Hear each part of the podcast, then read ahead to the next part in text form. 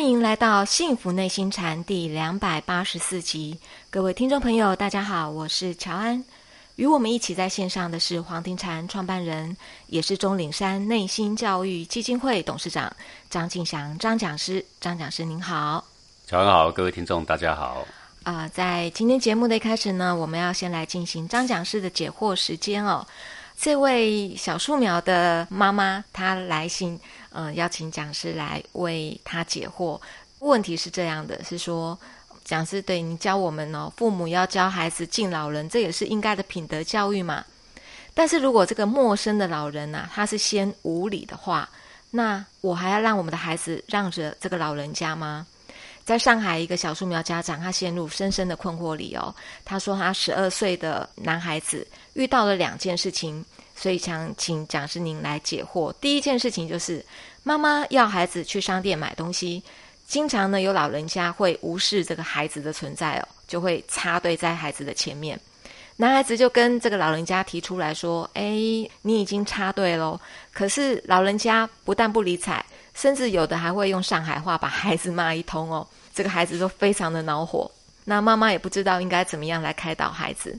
第二件事情呢，是这个孩子背书包上学挤公车，本来嘛应该就是要排队上车啊，但是也经常会有老人家就一把抓住孩子，把孩子推开，然后自己抢先上车哦。这个被推开的孩子就很生气，也跟这个老人家来讲道理。老人家不讲理哦，还直接开骂。孩子的妈妈想问：当老人不讲理的时候？孩子当下应该怎么做才是适当呢？还有，作为妈妈，我们又如何平复孩子这个愤怒的情绪呢？请讲师解惑。呃，好的，这种案例在社会上是每一分每一秒都在发生的啦。对。呃，看起来不公平的事情是存在世界上任何地方啊。嗯。呃，但是如果我们每一件事情都一定要把它扯到公平哦，这也往往是有困难的。在很多很多的现实社会里面呢，呃，处处都存在这个不公平。是，但是这个一个心胸狭隘的人呢，就会耿耿于怀啊。然后一个气度呢非常开阔的人呢，呃，他也许他当下就能够释怀啊。比如我们举一些生活的小例子来说说了。好，我想这个是一个心态的问题。呃，这个不是对错的问题。我想对错的问题很简单嘛，人就应该排队嘛，你怎么可以插队呢？啊，啊，这是对错的问题，对吧？你有什么特权吗？哎，你年纪大，你就可以拿翘吗？好，对不对？这个先来的就要排在前面嘛，当然是先入场啦。讲对错的话，这个小孩子真的是对的啦。这个很容易教的嘛，对不对？这个我想三两句就带过，这个 也没什么好讲的啊。是，呃，比如说我们。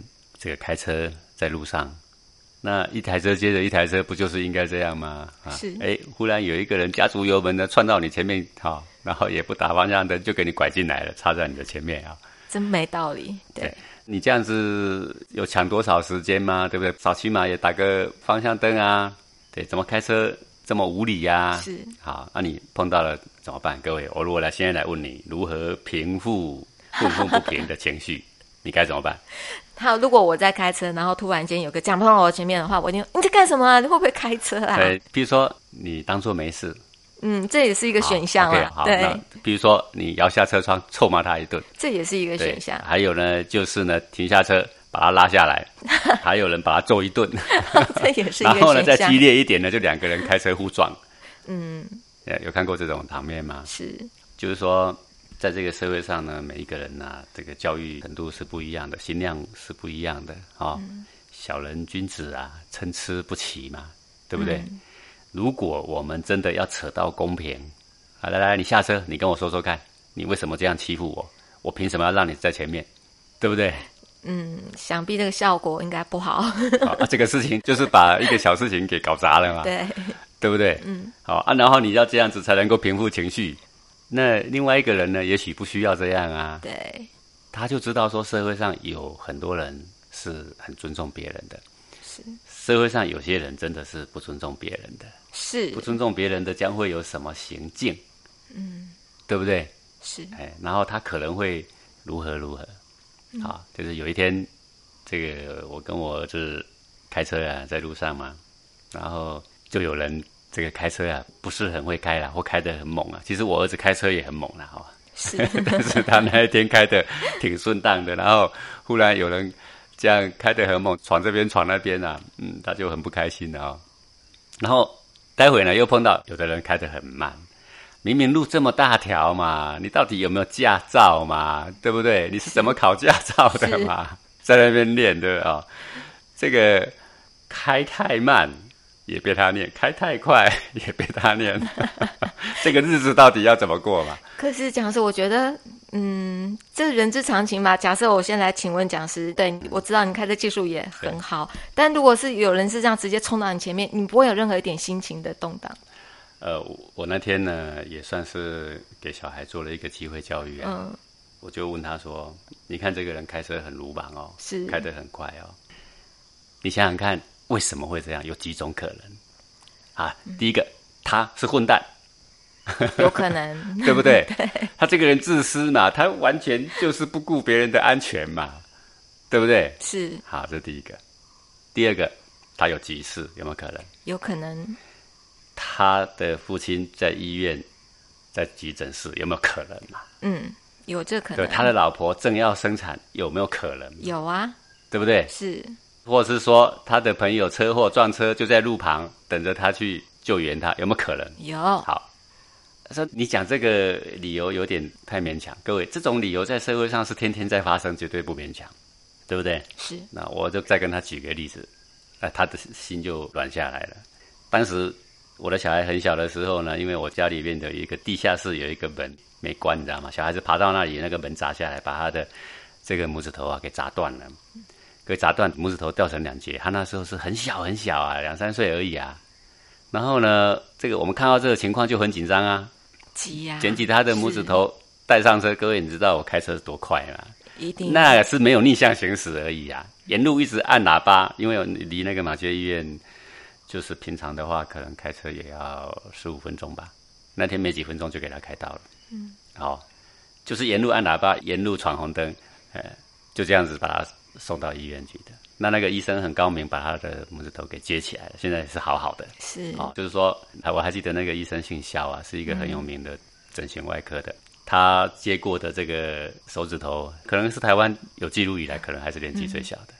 我就问他说：“如果是爸爸那一天开车的情况，你知不知道我中间要被几个人骂？如果他们是没追上我，追上我，可不可能我被拉下来打？而且都有可能的。对，对不对？是。”所以你当看着前面那个人开车很莽撞，除了想象他是一个不良少年以外，一个自私的家伙以外，还有没有别的可能？有。好，他就没说话了吗？嗯。然后我说：“那你看这个人开车这么慢，啊，那开车这么慢什么原因呢？让我们想想看嘛。好，第一个他不会开车，有可能。那你不会开车，你为什么上路啊？哎，拿到驾照问题就是说驾照拿到了呀，那你不会开车怎么拿到驾照？哎，按照规矩就已经考上了呀。那你考上你怎么还开这么慢呢？啊，他胆子就是小啊。那时候是在这个驾驶训练场，现在是在路上嘛。说这个还有没有理由？有啊。他说她是个女的。我说哎，这个女的也有开车开的不错的哈。当然，说女的是胆子比男的小一点，所以都会比较胆怯一点。但是也有开车开很好的，就是不能一概而论。是啊，但比例是蛮高的。好，那如果是女的，我们也要让她呀。对不对？对啊，常常是这样。各位，我们有看到一个人开车很慢的，很生气啊，然后准备要骂他啊，然后一开车经过，摇下车窗一看是个女的，哎，各位很奇怪啊，看到是个女的气就消了嘞。哪 是啊？我常听到人讲说车子开的不好，就说那个一定是女的开的。对，但是是这样没错，骂的时候会这样，但是当你车窗摇开看到真的是一个女的，气就消了，不知道为什么。这就是说，我们脑袋里早就存在着一种。他如果是个弱者，我们就要让他。嗯，他真的胆子比较小，我们也会让他。是，他是个小孩，我们也会让他。所以，我们社会上不是存在着这种让老弱妇孺，不是存在着这样的概念吗？是。除了她是个女的，刚考驾照的，还有没有别的原因？有。在想啊，还有什么原因？哎，他车上载一个非常稚嫩的小孩，还在襁褓中，稍微刹个车会滚下来，你说他能怎么办呢？哎，他讲到这，他心就软了吗？说还有没有可能？有可能啊，我是餐厅的员工。老板派我载了一锅热汤，有可能，有可能，只有不是只有这些可能，还有很多可能，是，对不对？那当然，这个人失于教养，这个人脾气暴躁，有没有可能？有可能。这个人刚失恋，有没有可能？有可能啊，对不对？是，都有可能。所以我们就要体恤这些可能。呃，不是，当然有些人是很可恶，没错。但是问题是你并不了解，这存在着太多可能。那么我们生活在这个世界上，每一天呐，你要面对太多的人事物，对不对？啊，你要面对的有种人是很高知识水准的，有种人是品格很高的，有种人是知识水准不高的，有种人是知识水准很高，品格不高的，有的人是知识又不高，品格又不高的。好，那我现在就讲说，各位，我们今天进入到一个动物园。或者进入到非洲的原野草丛，你被动物给伤了，怪谁？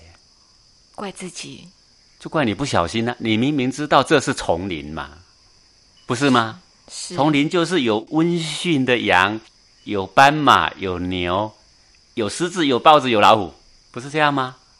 嗯，那你今天已经进入了丛林，你该如何自处？你该如何保护自己？你难道你看到了一只？豹子对着你咆哮，然后你竟然很生气，然后你问妈妈说：“你如何消我的怒气？”妈妈也在问说：“我怎么消小孩的怒气？”一直抱着对你咆哮，忽然速度很快的经过了你的前面，没有排队，你很生气。对，讲师，您这样子类比是有道理。可是我刚才也一直在想，说我怎么去跟我的孩子说，这个老人家他上公车，他有什么样的可能一定要插队？或者他在买东西，他有怎样的可能？他一定要拎着我把我丢到后面，他要先结账不可。我没有办法将心比心去想这些可能。这个孟子不也告诉我们这样吗？嗯，说一个人对你不友善，我就开始反省，是不是我有哪里做错啊？是不是我哪里有对他不礼貌啊？是不是怎样？是不是怎样？对不对？然后一直反省，一直反省，没有啊，啊，没有，那个人还是对我这么粗暴。是，那这个人就跟禽兽没两样。那跟禽兽没两样，我们跟他生什么气呢？各位对不对？好，如果你今天家里来了一个客人，然后他走的时候呢，在你的地上丢了一把垃圾，然后他就走了。哦，你一定是很生气啊，各位对不对？好，但是如果今天有一只狗在你家制造了一个垃圾，说不定你还觉得很可爱，是对不对？是，好，狗就是畜生嘛，对，所以你不生气，对，为什么看到人的时候你这么生气？因为你认定他应该如此如此。可是我现在如果把老人家想象成他是嗯不讲道理像畜生的话，我会不会？我们不要说把他比喻为畜生，嗯，而是说世上各种人都有，是各种才气的人都有，是。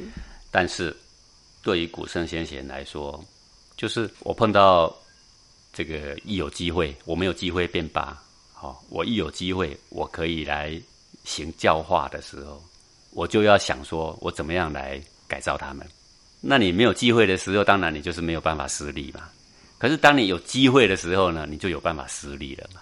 好，各位，譬如说一个人为什么要去拜孔子的时候，要拿着见面礼？我们现在的人叫做素修啦，素修其实就是肉干呐。是，那就是一串肉干当什么？当什么拜师礼呢？那是很卑微的意思啦。嗯，不是说孔子喜欢吃肉干呐。是。一般的都会准备个比较文雅的字画啊，上好的东西呀。最没钱的才会去打个猎，然后切一片肉啊，送个肉干，所以叫做束修。啊，为什么呢？因为他行束修礼拜师之后，意思就是说你有权利教育我了。孔子只要拿到一个可以教育的这个机会，他就会好好教育他嘛，所以叫做有教无类嘛。但他不给他机会，他不拜他为师的时候，那他只能做朋友嘛。他也不能骂他，他也不能讲他，他也不能诱导他嘛，对不对？很难嘛，对不对？好，那我们教育小孩子就是这样，有的时候是公平，有时候不公平。碰到不公平的时候呢，人在屋檐下，低头要生气吗？你今天走到一个地方，屋檐并不高，你要进入他的屋子，是要低头还是要撞破他的屋檐呢？低头，低头比较快嘛，撞破还要赔啊，是不是把事情搞烂了？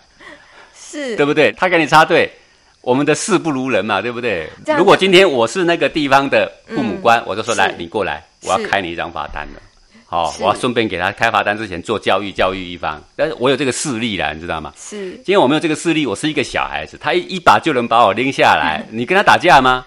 那如果讲是我们来让我们的孩子在上公车的时候，我主动礼让老人家，让他自己上车，那这样子会不会好一点？哎，如果是在一个比如说捷运站啊，嗯，地铁啊，那你让不完了嘛？对，对不对？那你就不用回家了嘛。所以这个是行不通的。嗯，那一般的情况我们可以礼让啊，比如说他头发斑白，比如说他的身体孱弱，我们才需要说礼让嘛。是，但是一大排的人龙，你大可不必礼让的，那怎么让得完？让不完。但是依序是可以。好，那你今天碰到一个不可理喻的人，教育小孩的就是说，这世界上这种人很多，而且这个人不可理喻，也许有不得已苦衷，也许有不知道的原因。这都还未可知啦。啊，比如说很多人心里有毛病的人，行为很偏差，其实他是有某些阴影所造成的，其实也其情可悯呐，哈。但是也有些人就是仗势欺人，这种人也很多嘛，对不对？好，对仗势欺人的人，国家有国家的法律，国家的势力这么大，可以克制他，就把他给克制下来。但是不能克制他的呢，哎，我们还是得避避风头。比如说，你今天到动物园里面，你碰到一头狮子。啊，他没排队，我要跟你拼了，那你不是完了吗？哎，啊，避避风头需要用他的错误惩罚自己吗？大可不必好，我再举庄子里边的一个小例子啊，这个小例子挺好玩的。